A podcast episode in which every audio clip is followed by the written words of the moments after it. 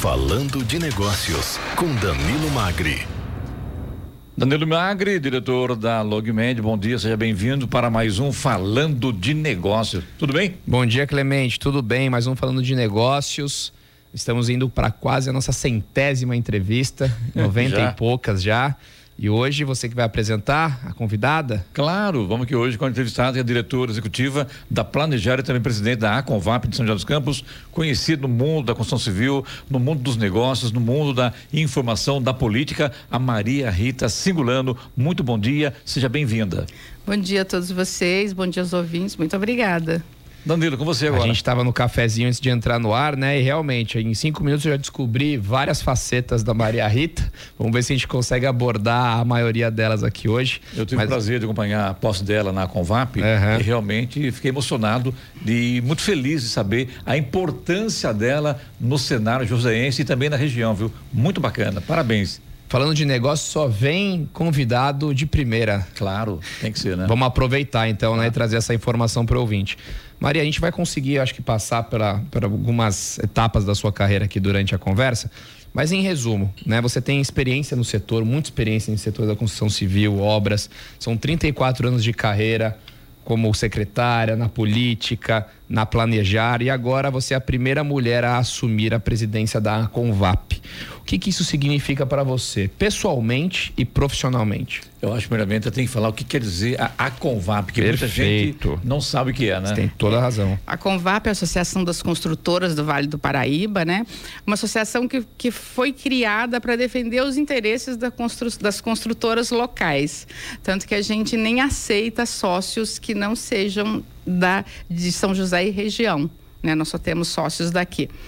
É, Para mim é, é, muito importante, é, é, na realidade um reconhecimento pelo meu trabalho. Eu já estou na Convap há quase 12 anos, né? É, anterior vindo do poder público, então é, ficar depois de 12 anos assumir, mas acho também que é uma consequência de como as empresas estão mudando né? Está dizendo que você foi na nossa posse lá, você viu a quantidade de jovens que estão agora na Convap, junto, é, e as mulheres também, os jovens e as mulheres estão assumindo posições dentro da empresa, das empresas que são nossas associadas, e aí, logicamente, acaba, né, que, a, que cheguei à presidência da Convap. Então, acho que é o histórico das empresas e de todo o trabalho que a gente fez junto lá e que fez isso acontecer.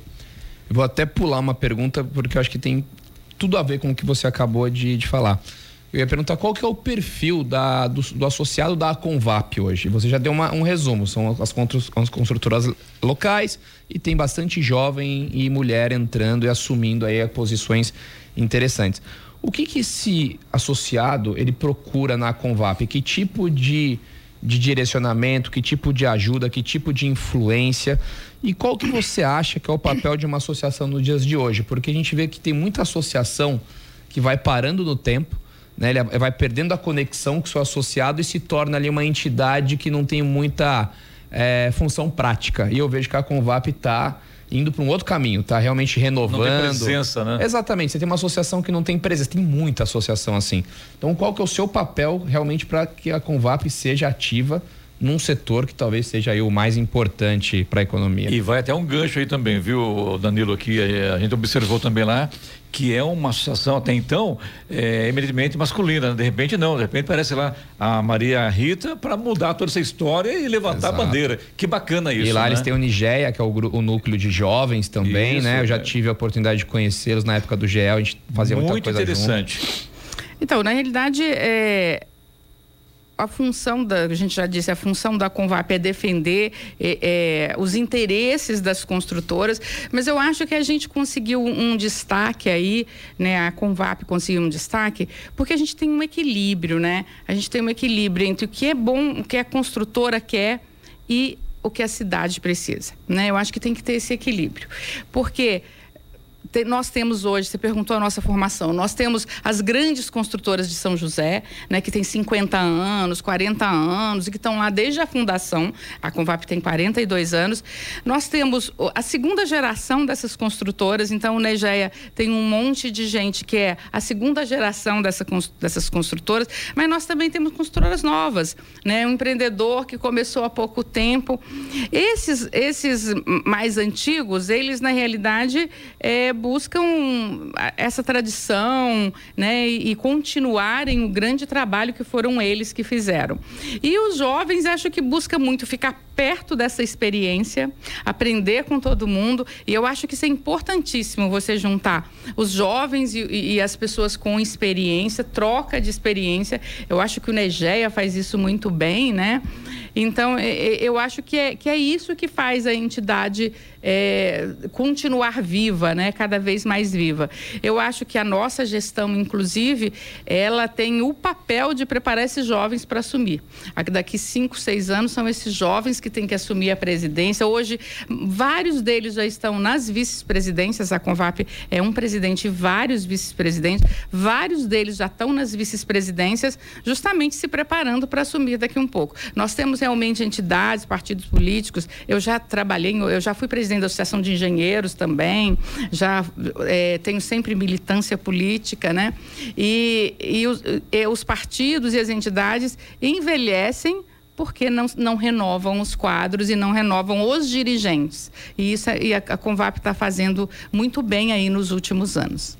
É, você foi secretário, inclusive, de aqui em São José, também em outras cidades também, né, Maria Rita? Não, não só fui em São José. Só São José. É que eu fui 13 anos e meio, eu fui duas, dois anos dos dois governos do Emanuel Fernandes e um governo e meio do Eduardo Cury. Então foram muitos e muitos anos. Mas é, é, no poder público eu só trabalhei em São José dos Campos. Entendi. E você é diretor executivo da Planejar há 10 anos, conhece bem aí o setor e os projetos de construção da região. O que, que você pode dizer sobre isso? Qual a tendência que a gente está seguindo para construir cidades com melhores qualidades de vida do ponto de vista da construção civil. Né? Você citou um pouco da questão da cidade. Como que a construção civil, o poder privado e o poder público se juntam para uma realmente uma cidade que constrói pensando na qualidade de vida do, do cidadão? Então, o, o que a gente pensa é assim, essas empresas, elas estão há 30, 40 anos, porque a cidade está junto, né? Se nós tivermos uma cidade ruim, uma cidade que não cresce, as empresas também não crescerão. Então, quando a gente participa, e a Convap participa de todos os conselhos municipais, a gente discute todas as leis, briga muito com os prefeitos por toda a lei, o Felício antes que o diga, a gente briga muito, mas buscando um equilíbrio entre um crescimento da construção civil, mas ao mesmo tempo a cidade com qualidade cidade. Porque senão a cidade, se a cidade não cresce, as empresas não vão crescer. Então eu acho que esse é, é, é aliás, eu acho que na vida, né, o grande equilíbrio, o equilíbrio de tudo é que faz com que, que todos cresçam, mas cresçam com qualidade e cresçam sempre. Então essa é, é, é o mote da Convap. Nós queremos que São José cresça, mas que continue com qualidade de vida. Então quando a gente trabalha as, junto com as leis, é isso que a gente está buscando. É, a lei de zoneamento de São José dos Campos, ela passou por uma revisão, se eu não me engano, em 2021, né? A gente teve uma atualização aí da lei de zoneamento. Como é que foi esse trabalho, Maria Rita, de, de atualização da lei de zoneamento? O que, que ajudou na, na, na, evolução da cidade e também né, da construção civil nesse caso? Na realidade, nós, nós mudando, nós, nós falo nós porque nós é. trabalhamos muito nessas leis. Imagino. É, é, na realidade, nós mudamos todo o arcabouço legal é, de, de, do uso e ocupação do solo. Foi feito um novo plano diretor, uma nova lei de zoneamento, um novo código de obras e vários e vários decretos junto com isso aí. É, nós tínhamos uma lei completamente equivocada, né, desde 2010, e que fez com que a cidade parasse. Então, em alguns anos, a cidade foi parando né?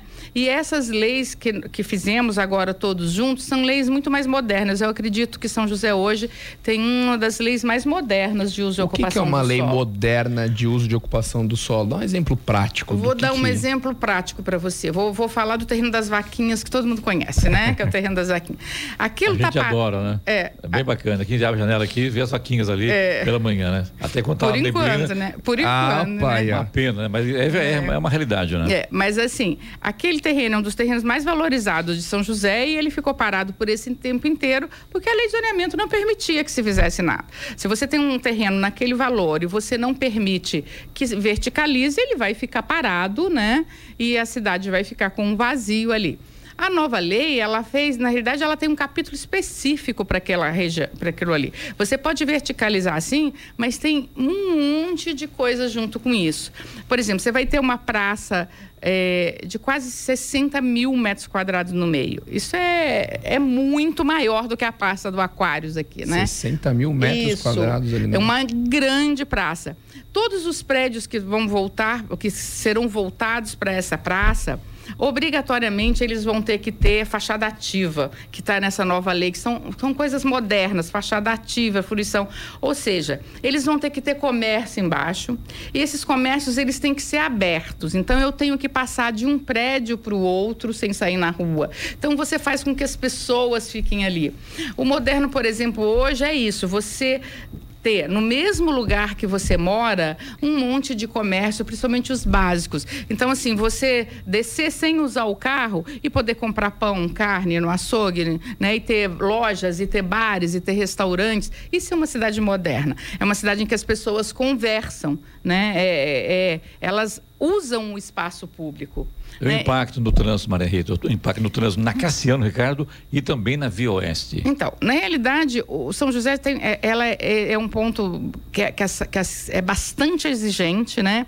É o que, que você tem que fazer para diminuir o impacto. Então, assim, ele já tem que fazer avenidas muito largas, ele já tem que duplicar a Via Oeste, ele tem que alargar o, próprio Eles, empreendimento. quem? Os empreendimentos? Os empreendedores. É sempre o né? empreendedor que faz. Entendi. Então, eles já estão fazendo um, várias e várias obras para minimizar isso. E essa ideia de que você tenha todos esses comércios perto de onde você mora é justamente para você usar, utilizar menos o carro. Né? Ninguém sabe, na verdade, quem que é o dono daquele terreno das vaquinhas. Eu, quem sabe eu, quem é, né? eu acho que eu sei, mas é, que é. tem muita lenda urbana. E ali. com certeza a Maria Rita, Maria Rita sabe. Ela está em liberdade de falar ou não falar, não, Não, sei como é que é- está. É São empreendedores de São José? São pessoas que estão. Não, não, são. não são. Tá. Na realidade, é uma pessoa que mora em São Paulo, que Tá. sempre foi a dona, mas quem está trabalhando junto com ela para fazer é um grupo lá do Sul, né? Uma empresa do Sul. Eles já aprovaram o projeto na prefeitura, está agora no Grapoab, porque um loteamento a gente aprova aqui, leva em São Paulo, volta para aqui. Então já está em São Paulo para aprovação lá e depois volta para aqui e aí reaprova aqui para poder começar começarem as obras. E quando, quando começa a mudar a cara do terreno das vaquinhas, Maria Rita? Eu acredito que, que eu, eu- a minha empresa faz, mexe bastante com loteamento. Eu acho que no meio do ano que vem, por aí, deve estar apto a, a- a começar obras ali. Eu acredito Eu acho que, que, o exemplo foi menos. muito feliz, né, Maria Rita?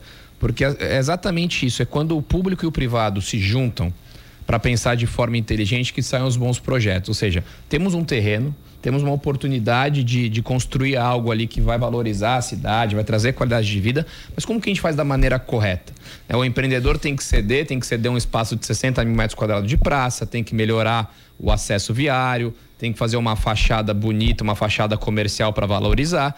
E em, troca, a prefeitura concede e facilita que seja construído. Então, essa, essa realmente esse trabalho da, da Convap junto ao poder público, fazendo essa ponte, é onde a gente consegue projetos o que inteligentes. Porque se você deixar 100% no privado, provavelmente eles vão maximizar o lucro. É o trabalho deles. Se você deixar 100% no público, talvez não saia nada. Então, esse, esse meio do caminho, acho que foi um exemplo bastante feliz do que, que a Convap pode fazer e o que, que é uma cidade inteligente, inteligente do ponto de vista da construção civil. E eu vou perguntar nessa mesma linha. A gente já entrevistou aqui muitos é, associados da Convap e muitas empresas que estão recentemente chegando à cidade, também da construção civil, que se interessaram pela cidade e começam a chegar. Por que, que você acha que isso acontece? O que, que eles enxergam em, em São José e na região que incentivam eles a, a investir na cidade? É uma demanda crescente de pessoas? É serviço? O que está puxando o interesse dessa concorrência de fora? Eu acho que junta tudo, né? Primeiro, assim, é, são poucas cidades, eu acho que se existirem outras é, nesse porte, que tem investimento público como está tendo aqui, né? Nós, outro dia, o prefeito foi lá na, na Convap e anunciou quase 2 bilhões em obra, um milhão um bi e meio em obras viárias. Né? É difícil uma cidade que investe tanto. E quando o público está investindo, o que, que a iniciativa privada entende? A cidade está crescendo. Né? E aí também essa questão de qualidade de vida. Hoje nós temos uma migração para São José de, de profissionais, né? Profissionais liberais, então, principalmente na classe médica e assim, é, a pessoa está buscando uma qualidade de vida para a família. Muitas vezes ele ainda trabalha dois, três dias em São Paulo, mas ele está buscando uma qualidade de vida para a família, para filhos pequenos. Então a gente acaba. É, essas pessoas acabam vindo para aqui. E, e aí quando a cidade está crescendo e quando as empresas, e nenhuma empresa vem para uma cidade, principalmente uma empresa maior, sem fazer uma pesquisa, aí ela vem, faz uma pesquisa, vê a qualidade de vida da cidade, vê que a cidade está crescendo e está crescendo com esse tipo de população, né? E aí, então, as, as empresas se interessam para vir para cá. Hoje o difícil é você achar um terreno para poder construir aqui, mas é, é isso que traz as outras empresas. Sabe e que é quando acha muito caro, né? Subiu muito o preço subiu do terreno muito, em São é, José, né? Isso é, é uma das consequências de, de, do crescimento dessa qualidade de é vida. É bom e ruim ao mesmo tempo, né? É, é, é Fique à vontade. É ruim no sentido de que o preço é sempre passado para o produto. Sim. Né? Então, se o terreno está muito caro, o apartamento é mais caro, não tem jeito. Então, o que a gente tem que buscar aí, o poder público em todos os níveis, é justamente você conseguir fazer um outro tipo de empreendimento que as pessoas com menos poder aquisitivo possam acessar, né? Então, você, você é, São José, nos últimos anos, nós vamos, inclusive, agora Amanhã nós temos a nossa plenária e nós vamos divulgar nossa pesquisa imobiliária, feita a cada quatro meses, né? E uma das coisas que a gente viu nos últimos anos é que não houve, não, não teve construção de Minha Casa Minha Vida em São José. Por que não teve? Porque não cabe, na hora que faz as contas, não cabe no preço. Porque ficou anos, né? Aí acho que oito, nove anos sem, sem, sem subir os valores do Minha Casa Minha Vida então não fecha mais a conta e não tem a construção. Se não tem Minha Casa Minha Vida, a população com menor poder aquisitivo não consegue comprar. Deve Minha Casa Minha Dívida, né? É. é. Tem jeito, né? Existem muitas áreas ainda de zoneamento em São José que podem ser é, exploradas de forma inteligente, obviamente nos próximos anos? Tem sim. Nós temos lá na, no, na parte da Uba Nova, nós temos uma, uma grande área ainda é, para aqueles loteamentos de mais alto padrão. Hoje nós temos um crescimento muito grande para a região leste. Né? Eu ia falar região é, leste, a minha é, sensação é essa. É impressionante como a região leste está crescendo. Eu, eu falei, eu mexo com a área de loteamentos, né? É, as pessoas vão ver assim nos próximos 10 anos que quando todos esses loteamentos vão estar implantados, a, aquela vai virar uma outra cidade com uma população tão grande quanto a região sul é hoje, né?